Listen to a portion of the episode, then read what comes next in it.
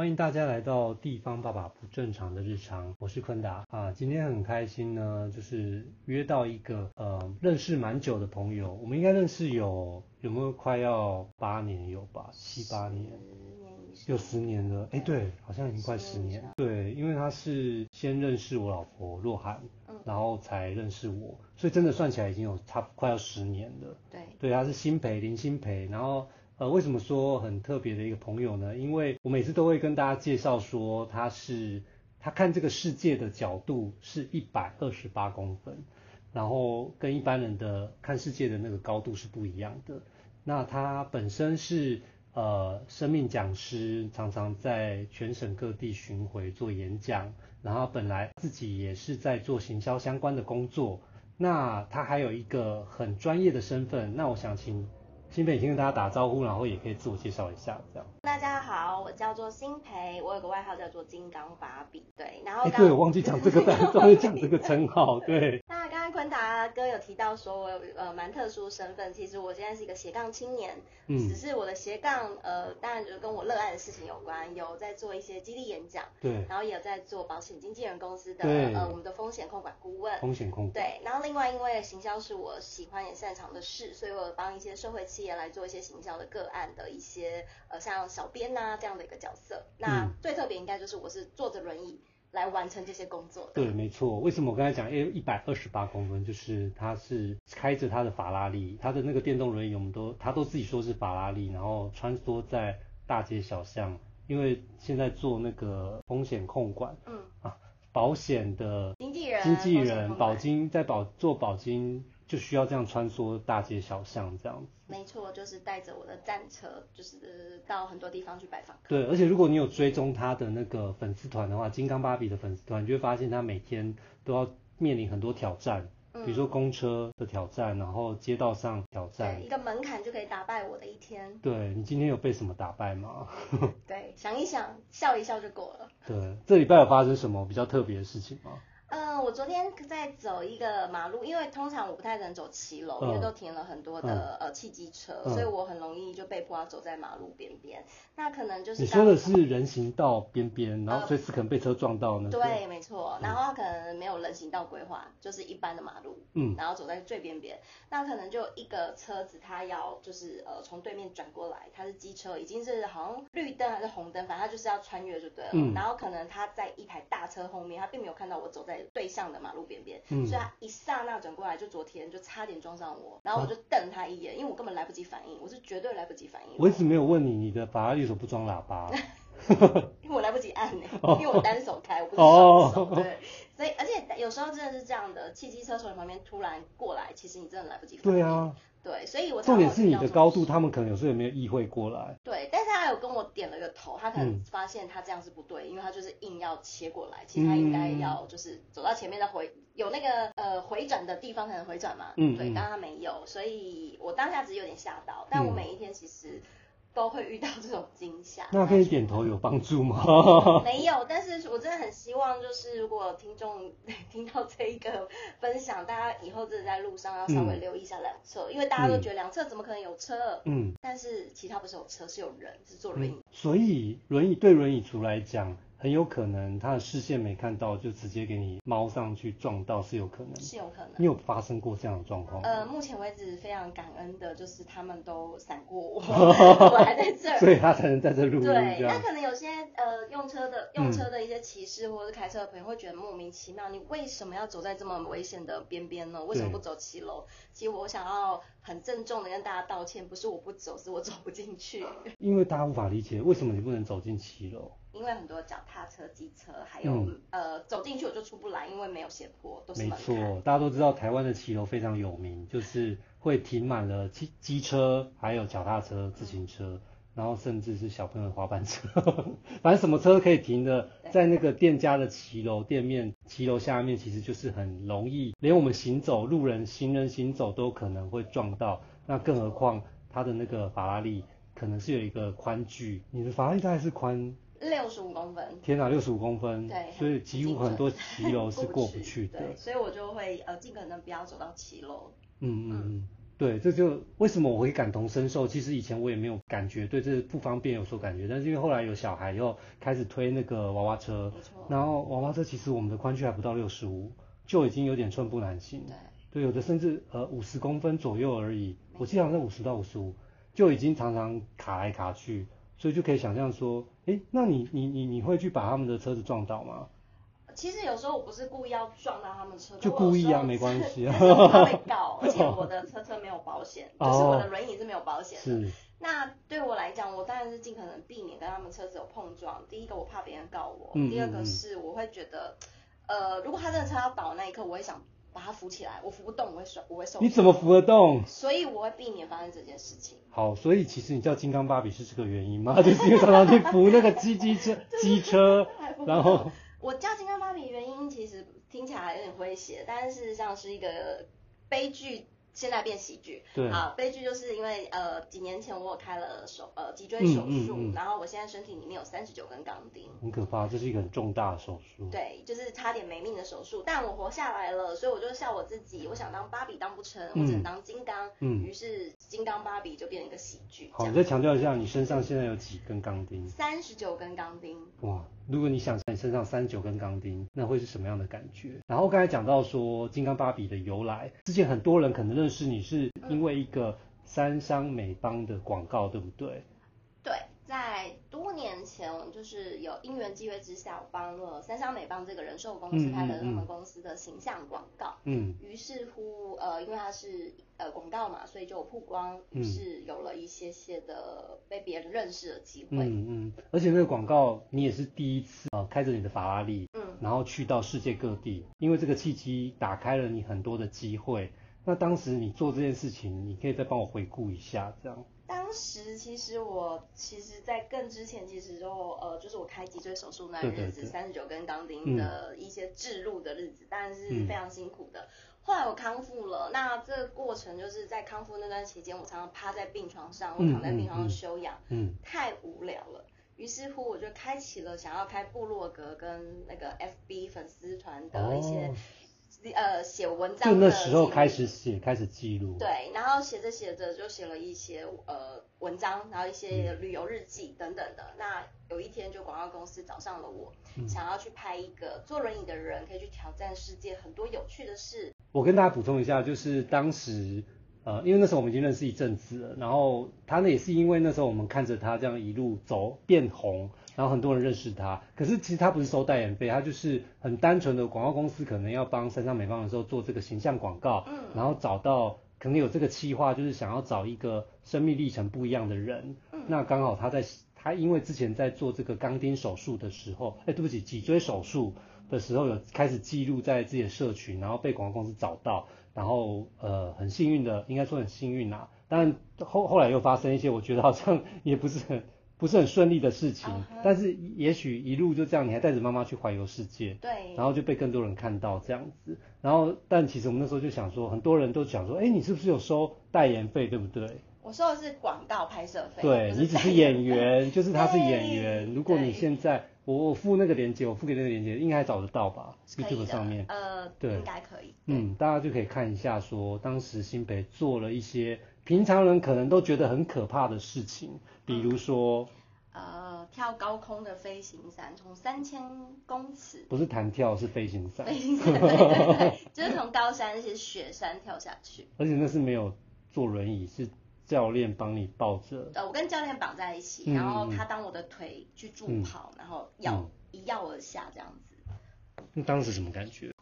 我只是我我其实，在台湾就很想做这件事情，嗯、可是我的朋友们都不敢陪我做，那我就一直想说，好吧，有一天有机会再说。但我没想到这个机会会发生的这么突然跟惊喜，在纽西兰发生。那因为很冷，所以从高空弹跳下去那一刻，你会觉得心脏有点跳得太快，因为又冷。然后又高，所以其实心脏会有一点。你当时有没有想说我，我可能就这样就 走了吗？对。呃，我有一度祷告，因为我是有点害怕。对。但是。那真的很高哎，连我都没有做过这件事。而且我一直尖叫，因为其实我其实有点抗拒，嗯、因为我觉得那个、嗯、那个高又冷。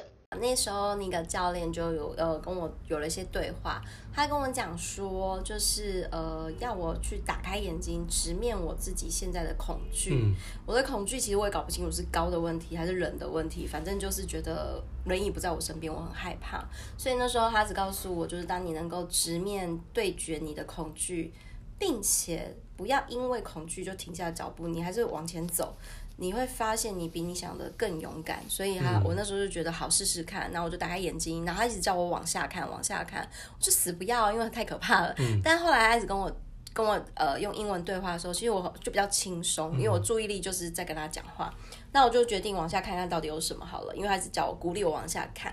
那我在下面看就发现，哇塞，是一个呃已经枯萎的稻田。嗯，那寒冬其实那些景观并没有那么漂亮。有下雪吗？有，他是雪地，然后，然后那时候，呃，我就发现，就是那个枯萎的稻田当中，既然有一个被雕刻出来的微笑的脸的图案，嗯、所以大家看到图案，你就会笑嘛，自然心情就会放松。嗯、所以我大概理解那个教练为什么要我一直看下面，因为他想要让我放轻松。嗯、那对我来说，我当下才能够感受到那个环境真的很漂亮、很美好，嗯、我才觉得高空飞行伞不是一个这么可怕的事情。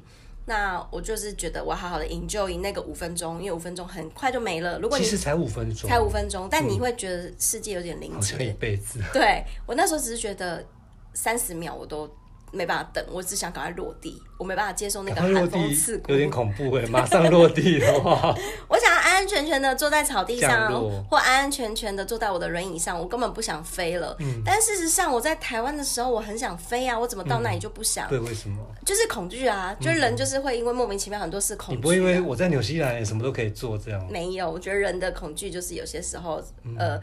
不论你换到什么环境，那恐惧时不时会出来吓你，所以我那时候就觉得，OK，我一定要轮椅才不会恐惧，嗯、但没有轮椅我就很恐惧。嗯、但教练告诉我在天空中不需要双腿，嗯，只需要你够勇敢，所以你有没有轮椅不是重点，重点是你 open your eyes，就叫我打开眼睛看。底下有害怕的事情。Yes，然后我就决定就是打开，打开之后发现，哎，好像没有我的那个轮椅也没这么可怕。嗯，因为你信任到，你信任了这个教练，然后你也看到这个环境其实是美的。嗯，然后我当下就是觉得，哇，还好我有打开眼睛，而不是尖叫五分钟。对，如果你尖叫，你就会一直闭眼睛，什么都看不到。对，而且你从来没有讲过你有看到那个微笑的稻田，嗯、这件事情蛮酷的。我觉得对，就是让我。还是当时是已经幻觉 了，吓到。我确定不是幻觉，因为他们真的有时候特别整理那边。竟然稻田对你笑，应该就是他。把它割成一个微笑的脸呢，我们最常看到那个黄色微笑的脸哦，像麦田或稻田这样子。对，所以那时候我哦，当然因为他们是观光嘛，所以他们这么做当然是非常棒。嗯、第二个是我觉得它可以让在高空上害怕的人有一些呃想微笑的感受。嗯，对，所以转换心情。教练会不会当时其实他也跟你讲说，除了面对害怕以外，嗯、也不要因为这些害怕的事情让你忽略了身边。重要的事情，重要的事情，没错，我觉得他是想要这么提醒我。哦，那这一趟旅程你花了多少天？去了多少个地方？我花了二十五天，去了全世界十个国家，真的很惊人。而且有一个我印象很深刻，是在因为你画面在海里面，对，坐着轮椅在海里面，那个是叫什么？浮潜？浮潜？对，当时你有没有觉得我可能上不来这样？因为坐轮椅这样沉下去。呃，我蛮喜欢浮潜，原因是因为我喜欢大海里面很多神秘的东西，各种鱼类，各种呃生物。就不害怕了吗？当时我没那么害，呃，比起高，我比较没有那么害怕海。嗯，嗯，那大海的那种呃里面的生物可以让我很有好奇心跟放轻松，嗯嗯但是我害怕的是呛水。因为我不是一个会游泳的人，对。所以当要接这个任务的时候，其实我也是有点害怕。但是，但是因为我想看海底世界的那种期待跟渴望更高。有带氧气罩啊？我带那个氧气筒，所以我要学会呼吸，嗯，然后使用学会用那个设备，学会用那些东西之后，你就会发现这没这么难。嗯，然后我要克服的就是怎么降，呃，就是沉沉潜到海底。嗯，因为我没办法自己踢水滑进去，嗯，所以就要有一些。一些志工跟那个教练帮我，所以他们就在我身上绑了很多铅块。所以不是因为轮椅就沉下去了。轮椅的呃浮力的那个重量是，有点可怕，因为你没办法自己浮起来。所以他那个呃要让我变重的那个叫什么铅块的设备是可以按一个按钮调节变重或变轻，嗯，然后我就可以呛水，我就按，然后变轻，我就会上来。嗯，然后如果我要再更深层，我就按重，然后我就一直维持在深层的位置。嗯嗯，大家很难想象，因为就算我是一般人，我要在二十五天密集的去走遍这十个国家，而且是工作，并不是去玩，对，就已经有点可能包含时差啦，或是一些气候变化，一下冷一下热嘛。对，因为去的地方有可能南半球、北半球这样，就已经可能有点负荷不了。那你当时怎么？有办法接受这个挑战跟任务？其实我当时没有想那么多，只觉得出国玩很棒，是省机票钱的概念。这样人就是越单纯，有时候不要知道太多。而且你当时有说你想要带妈妈去看这个世界 哦，因为我想带妈妈去看这个世界，因为妈妈就是小时候呃照顾我很辛苦嘛。那我觉得我长大了有余力的话，我想让她看见这世界上有很多美好的事情，嗯，而不是在我们这个家庭好像发生了一个坐轮椅的孩子这么不美好，嗯嗯，所以就接了这个任务了。对，这金刚芭比真的很强，但是后来有在想要做这样的任务吗？现在现在体力可能比较没有办法，然后又不想要太多面对镜头，因为发胖，那时候很瘦。嗯、但是呃，对我来说，我就呃，当然有这样的活动任务还是会去的，因为我觉得、嗯、我就是觉得这世界很值得看看，不管是在台东也好，不管是金门也好，不管是。呃，北京也好，anyway，就是整个世界其实都有很多有趣的人跟有趣的事正在发生。对，讲到出国这件事，就是有一件事情的经历是我跟你一起经历过，就是当时你有受邀中国的《我是演说家》的一个真那个实境的演说综艺的节目，然后第一次是我陪你去，然后后来你有自己再去参加，这前前后后你去了几次，比了几次？这个你可以稍微跟大家分享一下。我去了，我是演说家，去了四次，嗯、啊不对，去了三次，然后比赛了四次。嗯，那那时候也是因为这个广告的关系，所以有了机会，呃，被中国大陆的节目看见，嗯、所以他们就邀请我去参加那个演讲竞技比赛。但是一开始其实我是非常害怕，因为我没有演讲经验。那时候你还没有这样巡回演讲。对，嗯、然后我自己本身也不太知道演讲的技巧跟逻辑。嗯呃，我光上台我就没办法面对大家的眼神，呃，不至于发抖，但是我会非常的眼神飘飘来飘去的。嗯。那你当时怎么会想要被说服过去？因为我记得那时候有一个编导是一个女孩，她叫做贝贝，嗯，她告诉我就是她的呃这个节目呢，其实之前有一个妈妈她来。呃，失物招领寻人，他的儿子啊，对，寻人寻人启事，他的儿子就失踪了二十六年。那他很希望透过这个节目的收视率，很多人在观看，可以顺利找到儿子的机会，可以变高一点点。虽然二十六年都找不到，但妈妈不放弃，所以妈妈就去了这个节目。然后没想到真的参加了这个演讲的比赛，妈妈当然是不会比赛嘛，但是她还是上去了，太厉害了。就是为了一个梦想很坚持，或为了一个目标很很明确，所以后来。真的是全那个中国大陆各省份的人。都来了，没有都来了，就是各省的人都有打电话来告诉他一点点线索。嗯、那妈妈就开始燃起了盼望，继续寻找儿子。嗯、后来好像听说我找到，嗯、所以这个节目其实也不是只有比赛综艺，其实它更多的是可以把很多的事情传达给社会。嗯，那那时候我就突然觉得说，他告诉我，我们中国大陆有这么多身心障碍人口，你如果把你的故事告诉别人，那些身障的朋友也知道怎么活下去，或怎么找到自己能做的事情。嗯、光听完这句话之后，我就觉得，嗯，这件事好像蛮好的，也蛮重要的。对，所以就让我更有勇气，觉得我想要飞去北京一趟。嗯，然后到了那边的时候，我才觉得，哇，实在很难，真的很恐怖。因为你看那个，光是录影现场的人就超多，很多，然后五光十色的，嗯、然后我就觉得。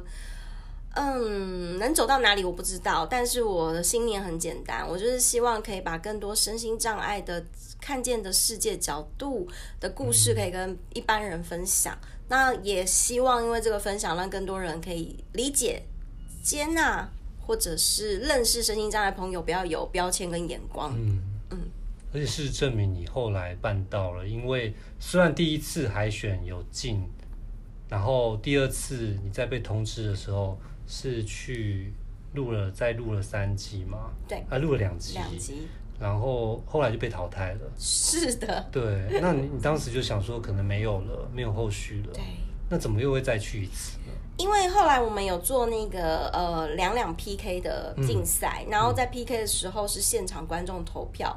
我输给了那个 TVBS 的一个女演女演员，嗯、那那时候我就觉得哇，突然那个心中大石头放下了，然后又回到台北。嗯、但后来呢，主办单位告诉我，就是这个活动的机制当中是有败部复活赛，嗯，那他问我要不要回去进行败部复活，嗯、我就跟他说，呃。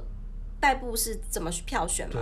他告诉我是呃，对，票选就是用选票。全部的观众？呃，不是全部的观众，呃，应该说所有的，不管是现场观众还是电视机，只要网络上知道你的人，嗯、你想要投他都可以投。嗯、所以呢，我就在微博做了一个票选，然后跟五个参赛者一起比。我都不知道你有微博哎。我有微博，只是没有好好经营。嗯、啊，然后呢，呃，后来就因为呃，他们的编导们就是把百分之八十的票都投给了我，等于说所有的幕后工作人员几乎都投给你，蛮支持我回去的，嗯、所以于是又完成了进到总决赛的这个环节，然后我又飞去了。嗯，那当时最后的结果呢？最后结果呢，就是我们比了两次，一次是第三名，嗯、一次是第五名，就 final 是第五名的成绩。嗯、可是对我来说，这是一个很 amazing，就是嗯，我不会觉得我会一路站到最后，因为我总觉得我以前的偏见或是标签，嗯、我觉得好像不太可能是台湾人很容易进到前三名，嗯、因为毕竟中国大陆有这么多优秀的选手。嗯但是因为呃那几次的比赛，其实大家票数都投的嗯，把给我的分数都还不错，所以我就一直被留下来。嗯，然后最后呃终于真的是第五名收场，我也是非常觉得开心，嗯、就是从来就吊车尾的人，终于慢慢慢慢爬进来了这样。我印象中你还有跟我分享说，那个评审导师有一个是、嗯、叫什么名字我忘记了。还会跟你这样在微信上互动，让你印象很深刻。他们会跟你回，你回台湾，他会跟你讨论接下来要录影的哦。华少老师吗？华少，对对对。对，就是华少老师是中国好，好声音嘛，对的主持人。嗯。然后，呃，华少老师他就那时候是我的战队的导师，嗯、然后他因为我没办法一直飞去中国大陆，所以他就有时候会用微信的方式，没办法亲身测在，在他旁边，对，所以他就会用微信的方式跟我。透过呃电话方式来沟通，我要接下来要比赛打仗的一些内容，嗯，然后我就觉得很安心，因为你很，因为他是一个名主持人，嗯，他口条非常的好，嗯，他一听就会知道你讲这个东西是有料没料，或者是有没有观众要听，吸不吸睛。嗯，那那时候我就告诉他，我想要讲同理心的故事，嗯，他问我为什么，因为这是一个非常冷门的话题，对啊。非常硬的话题，嗯、但我告诉他，因为我想要讲我一个过世的轮椅朋友的故事，那这对我来讲是纪念他。那你你觉得好吗？然后老师就听到我的目标跟梦想是这个，就是我的我不是为了第一名，而是为了我想要去纪念我的朋友讲故事，嗯、所以他立刻就答应说，那我们就来想怎么把同理心讲得好，讲得巧，讲得动人，讲得让大家记得。嗯，就是他是很真心的在帮助你，等于这个节目其实超乎我们以为，他可能是综艺类型，嗯、他其实很多是真的把真实人生的故事去分享这样。嗯，而且你有跟我讲说，后来你有发现工作人员还要给你一些回响，让你蛮感动的，对不对？工作人员很有趣，而且在多年后，多年后就是他们就是呃，刚刚我说一个贝贝，其实还有一个男生叫、嗯、呃小明，嗯，他就呃会帮我写微信。或者是会写那个明信片来给我。那他们呃女孩子女孩子的这个编导，他就告诉我，他在多年后，他应该说我比赛完大概一年后，他就决定要转跑道。嗯、他不想再做一个呃温室里的花朵，只在棚内录影呃录节目。嗯、他决定他要跨出去，去每一个台呃。中国大陆的省份，像是什么青康青康藏高原啊，等等等等等，很多地方去拍外景的节目。嗯、那当时他写了明信片给我，是告诉我他正在某一个地方的高山上，已经七天没有洗澡了。嗯，然后拍外景的过程又很艰辛，但他想告诉我，所以他明信片上有味道吗？没有味道，但他只是告诉我他跨越舒适圈，嗯、因为他觉得人生可以更勇敢一点点，嗯、去做自己。好奇或想做的事情，然后只是写卡片来祝福，跟你分享，祝福你。对，告诉我他换工作了。嗯，那另一个小明呢？因为当时他常常会跟我说：“哎、欸，无障碍厕所是什么东西啊？”因为在中国大陆他们不太知道这个东西。然后在我比完赛要回到台湾的时候，他就一直叫我带他去机场看呃，什么叫做无障碍洗手间？嗯、然后我就觉得这个人真的非常莫名其妙。后来呢，过了几年之后，他告诉我，他当时很想知道无障碍厕所是，他想知道有一天他在遇到跟我一样坐轮椅的人，嗯、他要怎么协助他帮他找厕所，因为他觉得这是一个很辛苦的事情。嗯、然后后来他在几年后，他的节目。还有请到了一个四川地震断了腿的男孩来当演讲者，然后他告诉我，因为他曾经协协助过我，陪伴过我，所以他知道怎么协助这个新来比赛的轮椅朋友。然后他只是想跟我分享说，谢谢当初我教会他一些事情。嗯然后他就是用微信把这个照片传给了我，告诉我这个男生就是这个四川的男生，呃，他。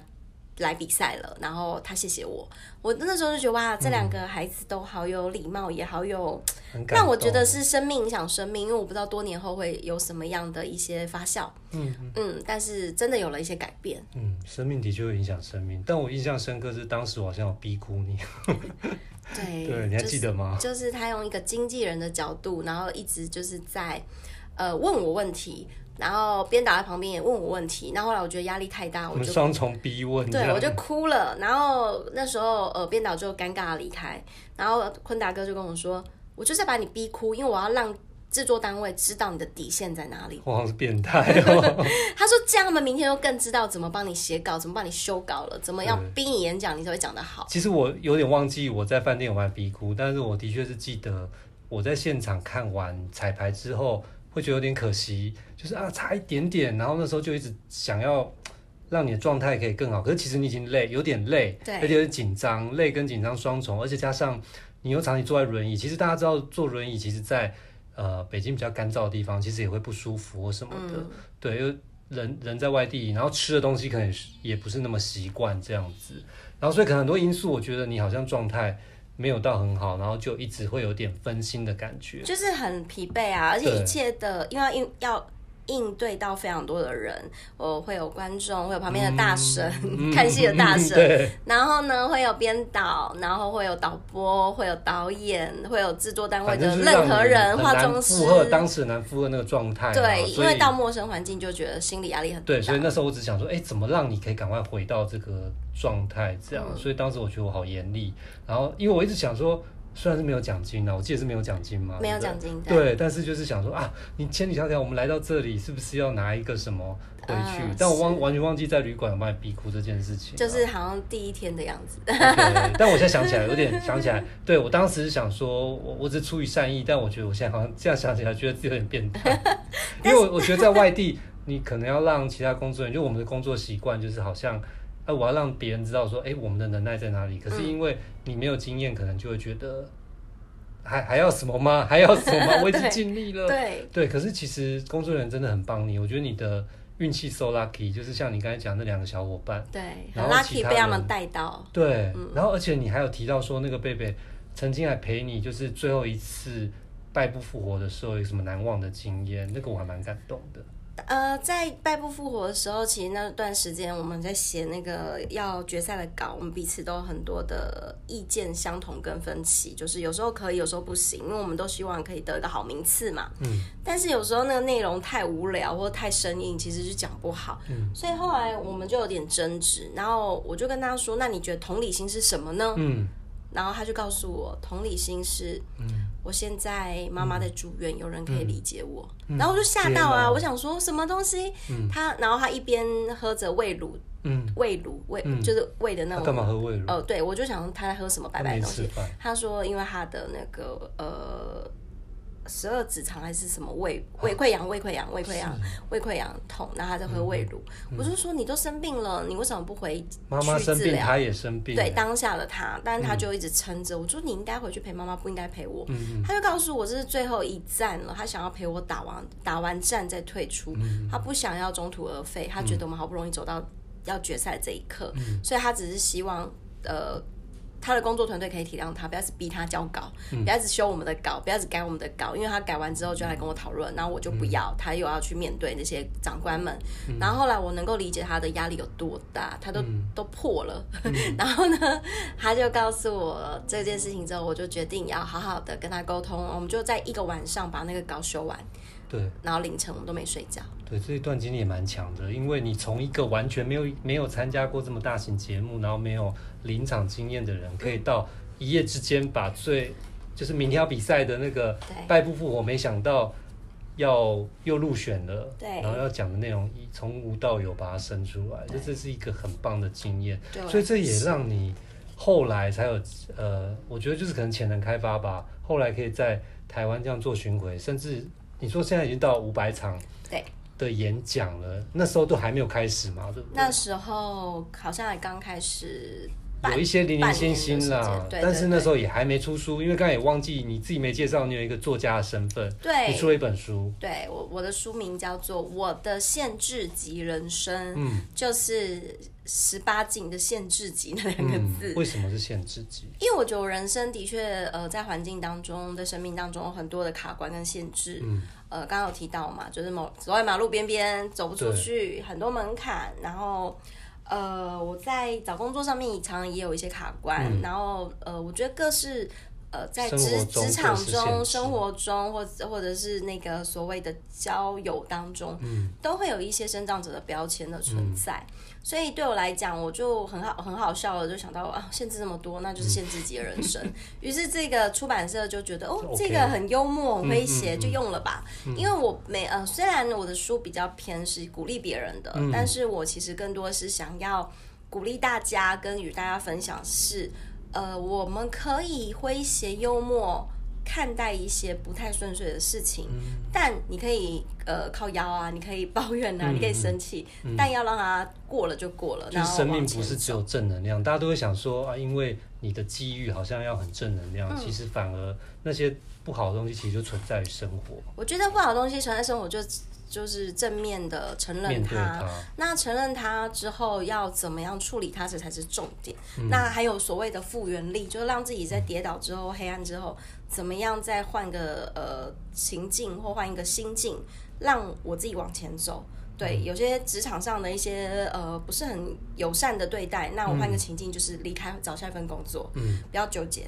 那如果是呃，譬如说每天都遇到门槛啊，搭公车不是很顺利，嗯、这就是事实。嗯、我不可能改变公车，也不可能改变门槛。嗯、那我就转我的心境，我就觉得 OK fine，就今天很倒霉。对，我觉得今天都这么倒霉，嗯、所以我要去吃火锅。嗯，结果吃火锅的时候，他又不准一个人吃，这样 子。对，那我 桌面太高。类似这种诸如此类事情来鼓励自己，或、嗯、或者是安慰自己，然后我就会觉得哦，过去，然后明天又是美好的一天。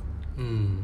嗯对啊，因为可以想象，你每天其实大家如果追踪他的粉丝粉丝专业，就知道说他可以每天一天可能遇到我们一年都会遇才遇到的 嗯不顺利的不顺遂的事情。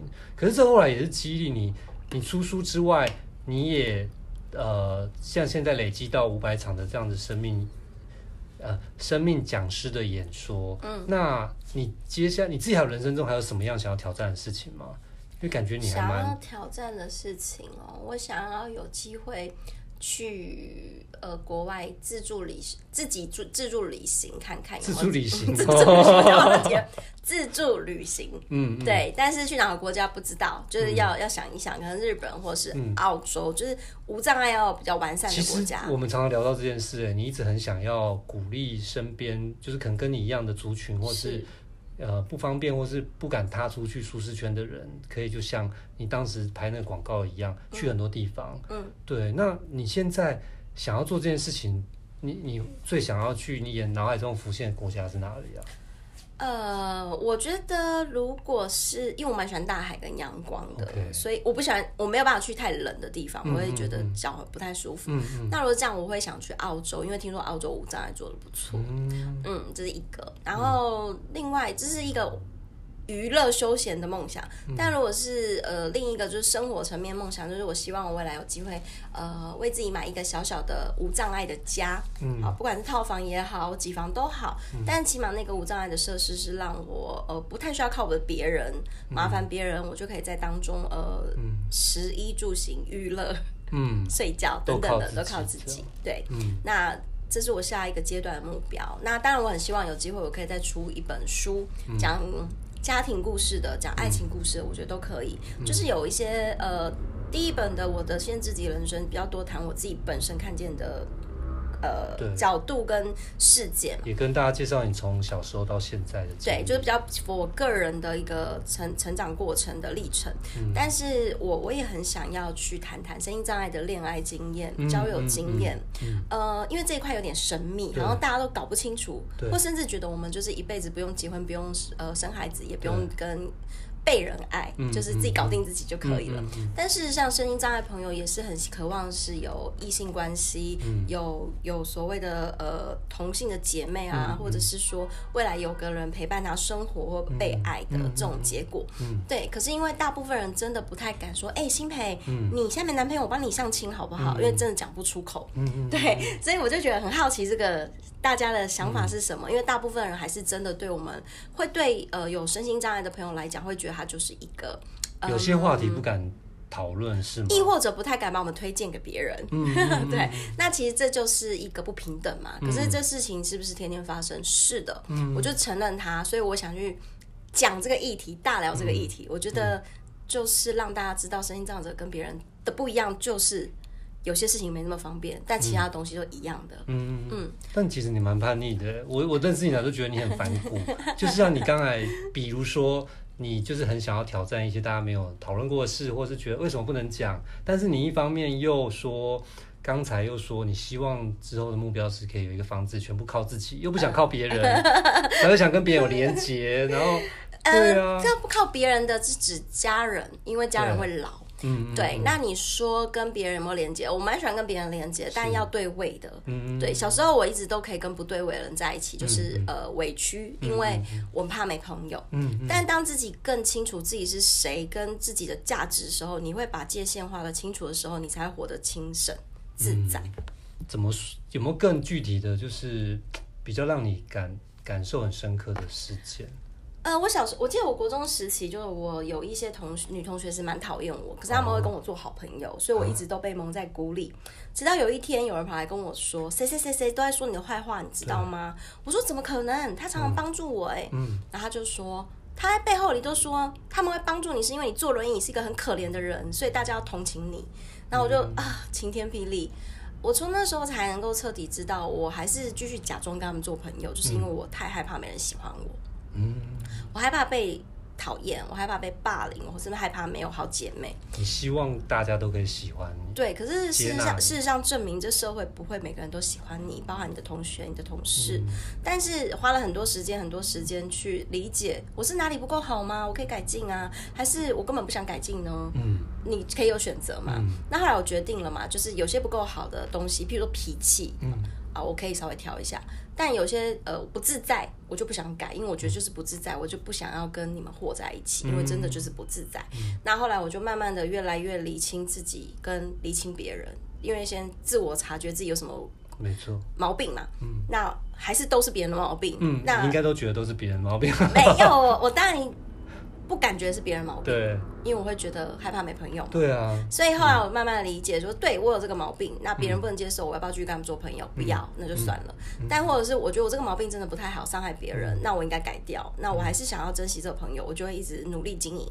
但是慢慢的长大之后，我才知道，就是其实把自己过好这件事情就已经非常不容易了。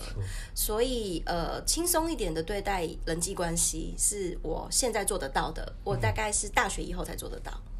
那也很厉害了，嗯。但是很多的时候，我觉得是经历了一些事情，嗯、一些人生的低谷，嗯，呃，你会对一些事情，呃，看得没这么重，嗯、对，所以我也也也也希望说，我有机会可以去跟大家分享这个层面的故事，而不是就只是林心培是一个生长者，嗯、怎么样怎么样这些。嗯、我想要更多的是，我觉得人要怎么找到一个自在平衡的点活着，嗯那像你这样走了，呃，全台湾巡回五百多场的演讲，你的族群通常都是学校或者学生嘛？嗯，有没有什么比较特殊的演讲观众是你印象深刻的？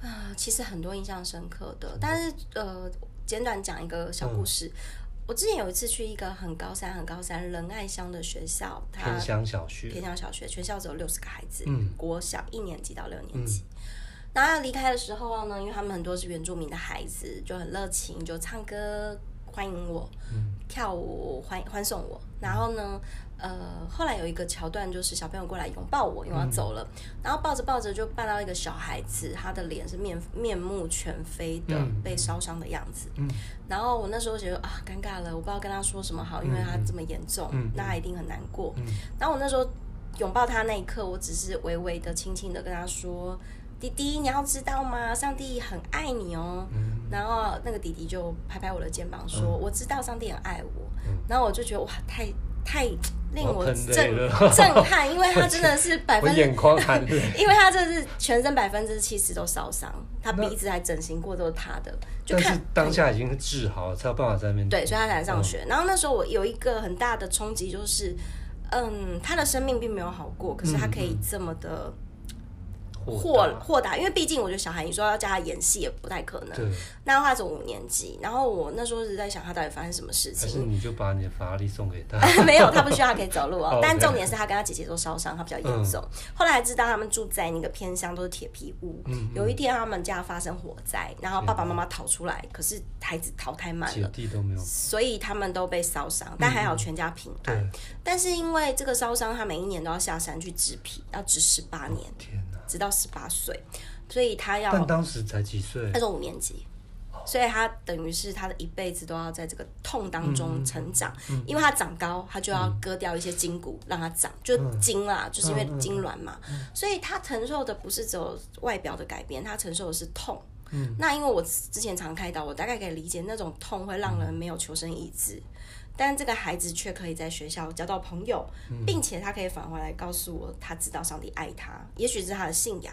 但是我觉得能够有这么坚定的信仰也是很不容易的。所以对我来讲，我被他鼓励到，就是 每个人都有生命很幸运或很不幸的人在这个社会当中。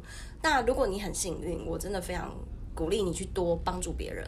但如果你跟这个弟弟或跟我一样，不是这么幸运，我们被。嗯，病毒产生了，我是因为病毒坐轮椅的，嗯、弟弟是被火候产生了，嗯、但不代表你没有路可以走。嗯、哦，那个弟弟教会我的事情，那也让我觉得我的演讲。跟这些过程的努力没有白费，因为可以去疗愈或陪伴这些孩子一下下，然后看见他们，他们也觉得被看见了。所以后来到了全台湾的学校，基本上只要有身心障碍朋友，呃的孩子，我都会给他们拍照，我帮他们做影片，然后我会在呃教师宣导的演讲上面去跟所有台湾的教师对话。我希望各所有的老师们都不要放弃身心障碍的孩子，也不要特别的差别待遇。因为每个孩子本来都是每个父母最珍贵的宝贝，嗯、我们不应该因为他的外表或因为他的条件就放弃他。嗯、呃，教育应该是平等的，嗯、所以呃，我会去跟老师有一些呃对话。嗯、那对我来讲，也因为认识了这些孩子、这些老师，呃，我开始到了更多的企业或协会去演讲。嗯，嗯，对我来说，我觉得是一个很很很像爬山，慢慢爬，爬到一个更高的风景，看见了。说实在，我看见了很底层的人，因为我看见很多各种样貌。呃，我看见了偏乡的孩子们，嗯、偏乡的家庭。我也爬到了高山，看到了企业的总经理，他们有多富有，他们过多好的日子。嗯、可是对我来说，totally 就是生命。呃，没有贵贱之分，没有因为他是总经理，他就真的是一个特别人生一定要顺遂，是或是偏向的孩子就没有未来。嗯、对我来说，我我很多的反思就是生命要带给这个社会什么？我觉得这就是好的影响。爱的影响，那我希望我未来可以继续做这件事情，嗯，因为我也遇见很多这样的人在默默耕耘，嗯，也很多人帮助了你，没错，嗯，我想大家听到这边就大概能理解为什么刚才讲说他有个身份是生命讲师，因为一般大家想说演讲者，那叫生命讲生命讲师，可能大家听完这就很能理解，因为生命可以彼此影响生命，所以你把自己定位成生命讲师这样的身份。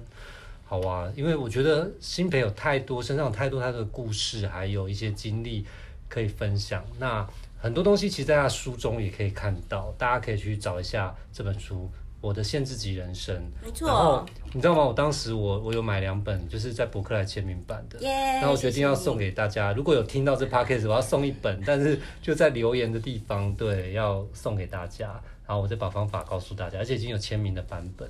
然后希望下次还有机会，因为今天时间比较晚了，然后希望下次还有机会可以再跟你聊，因为真的很多东西可以讲，比如说你后来转战保险，然后。继续在这个各地，甚至要去离岛巡回演讲。我刚从金门回来。对，我刚才拿到金门贡堂这样子。对。你你有特别想要去？我们来许一个愿。接下来有想要去攻破？我要去蓝屿，请蓝屿的朋友们可以找我哟。哦，蓝屿真的很漂亮。绿岛去过吗？去过了。我在绿岛去过。蓝屿好，蓝屿很漂亮，而且还可以浮潜。对。玉山要考虑吗？玉山也可以，只要我上得去。高山症这样子。好，那我们今天谢谢新培，希望下次我们可以再来聊一集这样子。谢谢坤大哥，谢谢听众，谢谢，拜拜，拜拜。